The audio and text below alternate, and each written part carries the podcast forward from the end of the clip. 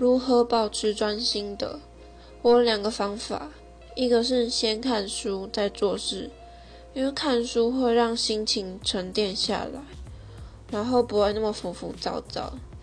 第二个方法就是写字，因为我习惯在做事之前先写写字、练练字或写写日记，然后就会感觉今天要讲的话都已经说完了，然后就开始做事情。我觉得这两个方法蛮好的。